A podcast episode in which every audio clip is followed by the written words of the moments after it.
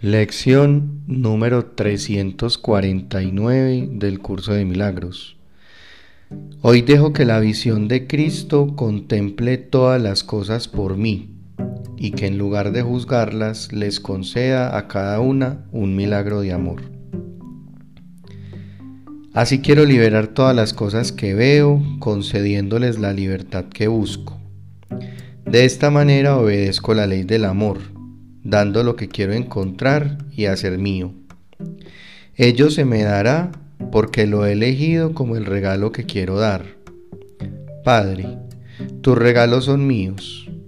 Cada regalo que acepto me concede un milagro que puedo dar. Y al dar, tal como quiero recibir, comprendo que tus milagros de curación me pertenecen. Nuestro Padre conoce nuestras necesidades y nos concede la gracia para satisfacerlas todas.